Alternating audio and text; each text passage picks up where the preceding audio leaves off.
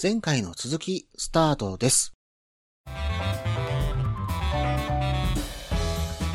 ということで、うんせっかくキャンプのお話も出たので、はいはい。はい、こういうお話となると、まあ、うちの番組でゲスト会となると、ええちょっとアンケートの方を取らせてもらった内容に対してフリートークをしていくとはい。いうようなね、話をちょっとしていこうと思っているんですけども、はいちょっと事前にですね、えー黒学さんの方には、私の方が取りまとめたデータをちょっとお渡ししてあります。はい。じゃあこのデータはどういったものかというと皆さんツーリングでキャンプに行く時にどんなキャンプ場に行きますかっていうのをねツイッターでつぶやいてみたんですよ、はい。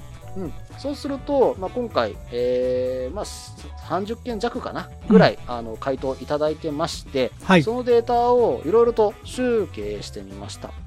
まあね、こういったところで集計すると、普段、まあツーリング行ってうんるライダーの皆さんが、どんなところに泊まってるのかな、どのぐらいのね、値段のところに泊まってるのかなとか。そうですね。そこ大事。えーいろんなことが、うんデータで出てくると思うんで、ちょっと今は回そのお話をね、させてもらおうかと思います。はい。はい。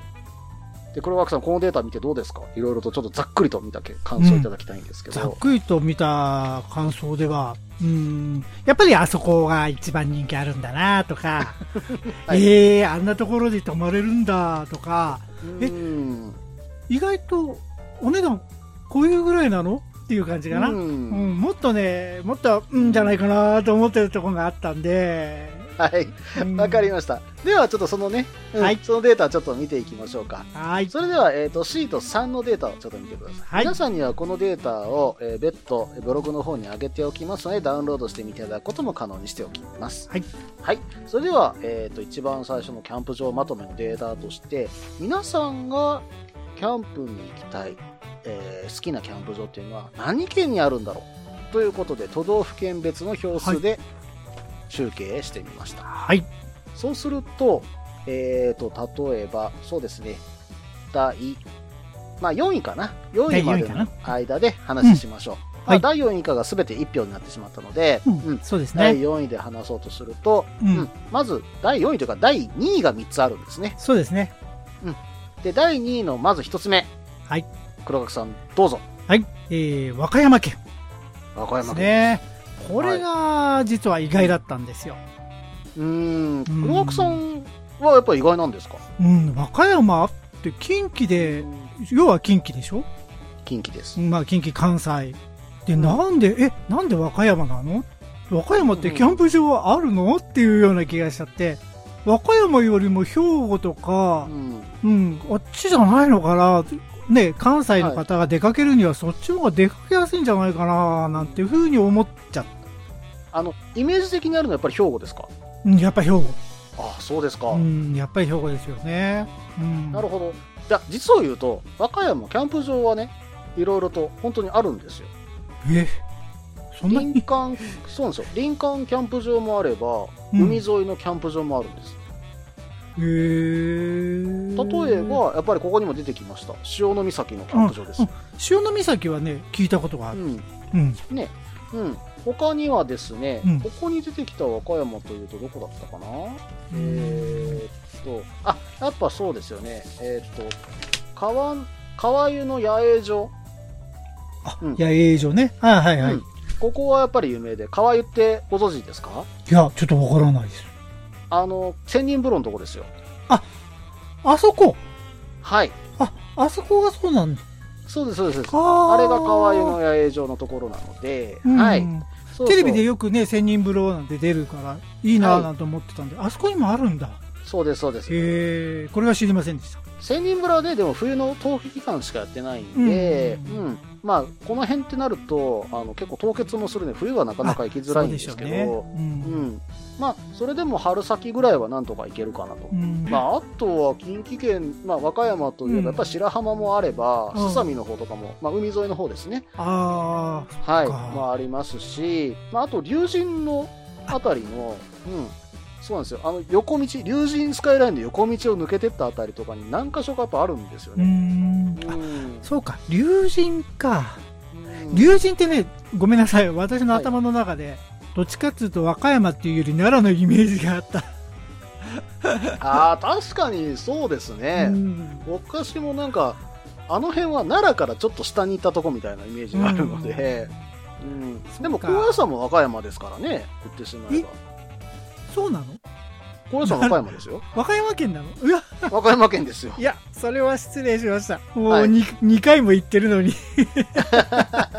えー、奈良だと思ってた和歌山って海のイメージが強いんですけど実は山間部の方がすごい多いので、はああそっかー、はいあ高野山は和歌山かい、和あ歌山でそっすかはいそうなんですよ橋本から上がっていくんだもんねそうなんですもう橋本が和歌山ですからそうだよねあそうだ、はいそれで考えればそうだはい何ボケてんだろうで和歌山、まあ、近畿圏といえばね、うんその和歌山はまあここに来るのも分かるんですけど確かに言われた通り兵庫県も多いんです、ただ兵庫県はどちらかというと北側に多いんですよねあ日本海の日本海側は、うんまあ、あと京都とまあ似たような地域にな似たようなと怒られるな、はい、丹波とまあ田島なんで、まあ、別の国なんでね、うんそもそもああいうところにも結構キャンプ場多いですし、 うんあとは意外とここで出てこなかった、まあ、近このね都道府県別データの中にうん1個も入ってなかったのが1つだけあるんですよ気になってるのがええうん関西で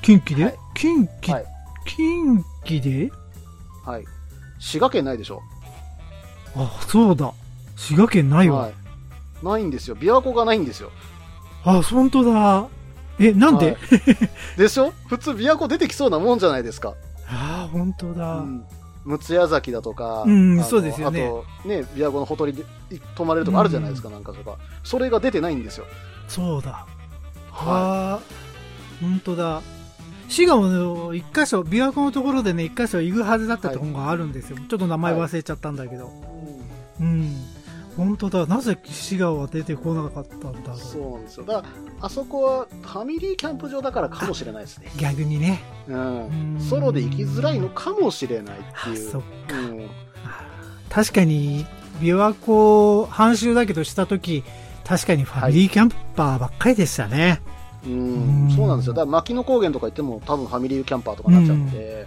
多分それで敬遠してるんじゃないかなっていうのはこのデータで読み取れてくるんですよね。ああなるほどねはい。はい。それでは第2位のもう一ついきましょう。はい。黒枠さんどうぞ。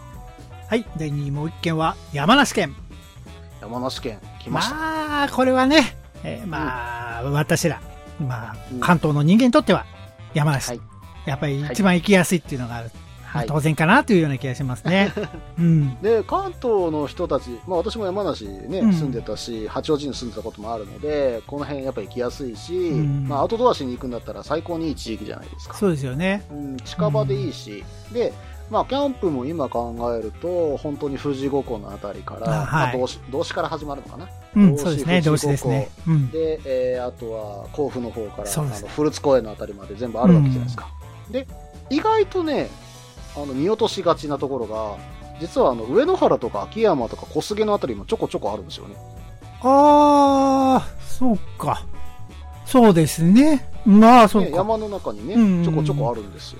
ありますね確かにうん。ねねえうんまあ、行ったことないし、それがバイクで行けるかどうかもわからないんだけど、まあ、言ってしまえば山梨って、なんか関東の人たちの、こう、キャンプのメッカみたいなイメージはちょっとあります。そうですね、はいで、山梨といえば、山梨といえば黒岳さん、はい黒岳さんといえば同志、同志といえば言え、ばザ キネ久保キャンプ場ざそうですよね。 なんか黒岳さんといえばもう、なんかもうね、うんあの久保キャンプ久場で保すキャンプ場よっねていうイメージが僕はあるんですけど、久保キャンプ場、どんなとこなんですか、実際えっとですね、すごく小さいキャンプ場ですよね。で、。あそううんで、川が、道志川が流れてて、まあそこにサイトがあってっていう感じなんだけど、はいあとね、あそこはキャンプ場云々よりも、ザキ姉さんの魅力で行くっていう感じかな。 そうなんですかうん。あの、設備もね、ちゃんとしてるし、ウォシュレットのトイレだし、で、お風呂もあるし、そういうのも綺麗なところだし、そういうのはし,、はいっかりしてるっていうのもあるんだけど、うんはいやっぱりザギ姉さんの魅力かな。それで行ってるっていうのは、やっぱりリピーターさんも多いし、どんな人なんですか、実際。えっとね、すっごくね、明るい人。ほう、うん明るくてパワフルみたいな感じですか姉御肌。なるほどなんとなく想像つきますね、うんはい、もう任せてっていうような感じでね。実はあのーこの間行った時に、シュラフを忘れちゃったんですよあはいで、うわ、シュラフがね、とか持ってどうしようと思ったら、で、ザキ姉さんその時、キャンプ、まだキャンプ場来てなくて、はい。で、やばいなと思って LINE でシュラフ忘れたって言ったら、じゃあ布団がここにあるから出してとか、もう勝手に出してくれと。そうそうそう。普通はじゃあ無理でしょ。だって当日にレンタル用品っていうわけにはいかないと思うんですよ。そういうふうに無か理ですね出してねとか言ってね、やってくれるし。で、すごいなうん、朝もね、早くからいろいろ掃除やってたり、もうとにかく話してても楽しいし。う。うんん。でも、ザキ姉さんって東京の方ですよね。とね、しどこなんだろう。お住まいはね、あの近くなんですよ。あ、あの近くなんですか。神奈川県なのかなだから、住所的には。あ、そうなんですね。僕、てっきり東京の方だと思ってましあた。なんかよく東京の関係ツイートしてたから。あ、そうそう、あの、やけにね、東京に出てきていますよね。ですよ車ね。で。車うで。んしかも車で。なるほど。渋谷とかね。あれは吉祥買い寺と物かないや、なんかね、いろいろね、お料理とか、あと、なんて言うんだろう、あの、フルーツを、うん。へあの、スイカをこう、花の形にしたりするやつ。ーああいうのの勉強してたり、いろいろなさってて。うんなるほだからど、。そういう教室にも車では行っちゃってるようなすごい人。い。なんだろう、そこまでパワフルなんですね。うん、すごいですね。だって朝4時頃に起きて掃除やってるってツイッターで出てますよ。すげえ。うそんな、そんな久保キャンプ場なわけですね。そうですね言ったらもうザキ姉の魅力と。そう、ザギネーの魅力ですね。はい。あとね、あのはい急坂ね、はい。国道から入ってくる急坂が、まあ一つの、あのーバイクの初めての人の泣かせ。あーどこうんあれ、でもそういえば、その急坂崩れたんじゃなかったですかあのえっ、とね、行きと帰りで、あの、角度が違ってたんですよ。はい。行きは下るだけだから、きちょちょっときついんだけど、帰りは、はい。あのー少し緩やかにして大回りにできる道があったんですけど、そっちの道が崩れちゃった。あーそうなんですか。そうそう。だから今、その、往復ともちょっと、おサイトから管理棟に上がるところがきついんで、はちょいっと。今ね、えーちょっと今悩んでるとこ ろ。あーそうなんバでイクで行くのをね。うーん。すあーそうやったんですね。まあ、そうまなんですだね、これからの復旧期待っていうところまですね。だ完全ではないんで、はいうん。まだまだこれからいろいろ手を入れてくれるみたいなことをこの間も言ってましたね。はい。はい。了解です。じゃあ、山梨の他のキャンプ場、ここで考えていこうとすると、うん。やっぱりあとは、うん、有名どころで言うと、あの、フルーツ公園の上ですね。そうそうほったらかしの、そうですねあれ、なんていうとこでしたっけね。あれ、ほったらかし温泉キャンプ場でいいんじゃないかなで、。よかったんでしたっけ、うんなるほど。あそこ、僕、温泉しか行ったことないんですよね。あの上にあるって言ってましたよね。そうですようね。ん。あの上にあるんだと、本当に温泉も近いし、うん。だって、あれちょっと折れたらワイン買い放題じゃないですか。ああ、そうそうですね。ねえ、うんうんあそこで死因しまくって酔っ払った覚えがあるんですけど、僕はあそこは、あれですね、本当にフルーツ狩りに行った記憶が ある。あ、そうですか。うん。で、お風呂に入って、みんなでお風呂に入って帰ってきた。あーすごそうなんくだ健全な旅行を。健全ですね、うん、私友達の車の横に乗ってってあそこで死にしまくって友達に散々怒られたっていうのがあったんですけどでも、あれはワイン工場で飲むのはね、は おい約束だから。僕はそんなお酒強くないから、その時会社の、職職場のメンバーで行ったんで、で、僕が運転手で、うんとはいレンタカーで行ったんですけど、皆さん気持ちよく飲んでましたね。そうですよねうんまああとは富士五湖のやっぱキャンプ場そうですね、富士五湖イのキメージやャンっぱありプま場す。ねううんんまあこの辺はゆるキャン見てくださいでいいですかねそうですね。ゆるキャンもぜひっていう感じでしょうか。 わかりましたはいそれでは第2位もう1箇所ですはい。もう一箇所は、長野県。これはね。もうねそう。外せないですねこれはね、やっぱり、うんあのー北海道か、信州かっていうぐらいだから、やっぱり長野県はね、外せないですよねう。んそうですねでも長野県を入れてくれてる人の2人いらっしゃるんですけどうん。多分おそらく両方とも高原ん高原っていうかちょっと高いところにあるのかなっていうイメージはありますうん。そうですね。うんねこれしかも一人はね、あのー前回のゲストけんやさんなんですうよ、ん、そうですね。うんびっくりでした。まさか、ケンヤさんが長野とは思わなかっはい、た。うん。 1000m 超えの芝生のキャンプ場ということでねみすうゞの、んこれみすゞ湖って言うんですかね多分そうでしょうね。はい、みすず湖森の国オートキャンプ場ということですね。はい。でも1000メートル超えはやっぱ夏場に行きたいですね。そうですね。きっといいでしょうね。涼しくてね。この辺りなら関西からでも足伸ばせばなんとか行けるので、う。うんーんまあ、言っちゃえばね、関東と関西のなんか合同イベントみたいなのここでやってもいいかもしれないですね。そうですね。ううーん。ん。面白そうなキャンプ場です。はいはい。はい。それでは、第1位行きましょう。はい。黒枠さんお願いします。第1位は、北海道。これはもねまあこれはう、ね、北海道はね、う、うんん。当然だろうって感じですよね。当然です。夢のキャンプ場です。 うん。本当ですよね。これ出てきた中でとか、黒枠さんの行ってみたいキャンプう場、ん北海道ってどこかありますか、あのね、ここにも出てたけど、うんくっちゃろこキャンプ場。ああ、くっちゃろこね。ううんん。ここはね、はい。ちょっとググってみたんですよ。私去年はい北海道行く前に。はい。ねで夕日がすごい綺麗だっていうふうに出てたんですよね。え、うんそうなんですよ。私も紹介してもらった時にすごく夕日が綺麗だっていうのと、うん湖が目の前で絶景のロケーションだっていうことで、うん、素晴らしいキャンプ場だなと思って見てました。うん僕ここ朝だったんですよね逆にあ去年北海道。道行った時、うんうんうんでここクローバーの丘ってところからこのクッチャロ湖をはい。見たんですけどもうわー、はいい、いなーと思ってね、はいこんなところでキャンプできたらよかったんだろうなーなんて思ったんだけども はい。うんちょっとやっぱ憧れちゃうかなクッ チャロ湖そうですね。これは私も憧れます。次の北海道の時のために必ず取っておきたい場所の一つですね。そうですねはい。それとやっぱり私はやっぱタワ平に行ってみたい。あタワー平、うんすごいんでしタワょ平に。そうよかった。私、タワ平行ったんですけど、泊まってないんで、うん泊まりたいんですよ。ああなるほどはい。360度パノラマですよ。あああんなね、パノラマの牧場なんて見たことないです。へーはい。あれは今でも心に残ってます。はい。去年はね北海道行ってもあの北海道の外周を走ったんですよええほな北海道の形ってこんなもんだよって言うと変だけども、うんうん外回りをねだからうん中入ってないんですよ、ああ、なるほどう。ん、だから俵平もすごいっていうのは聞いてはいるもののっていう感じでいるんでうん行ってみたいなまずは外を回ったってことですそねうそうまずは外回らないとなっていうのがあってうんなるほど。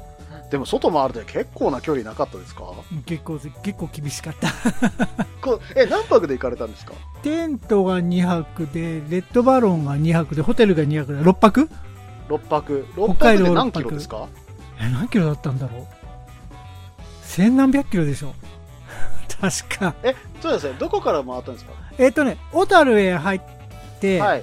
で、小樽から1日目は稚内。稚内、はい。うん、で、次は稚内から網走。網走。はい。で、次は網走から根室を通っはてい帯広。帯広。はい。で、次は帯広からうん。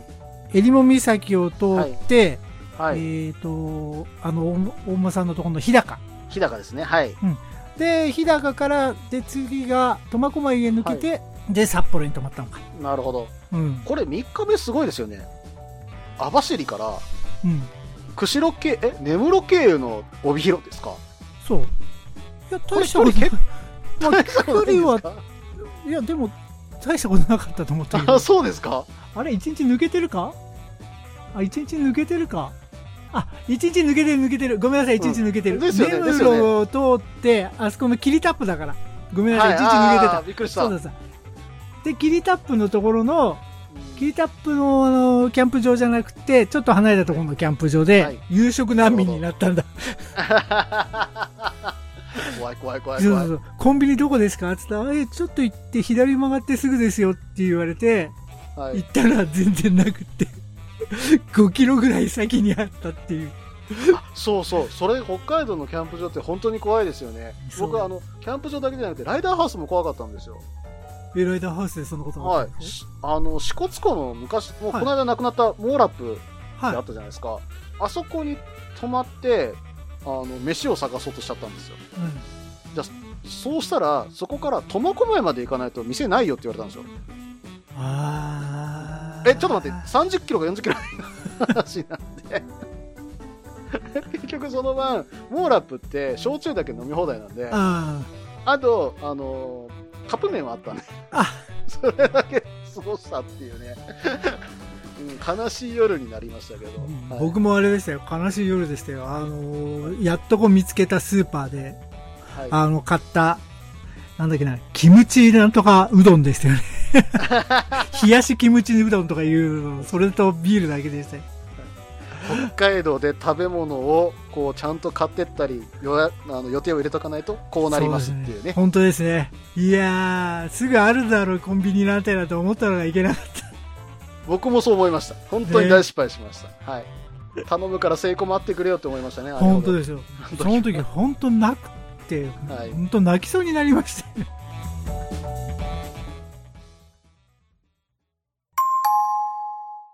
サーバーの都合上、ファイルを分割させていただきました。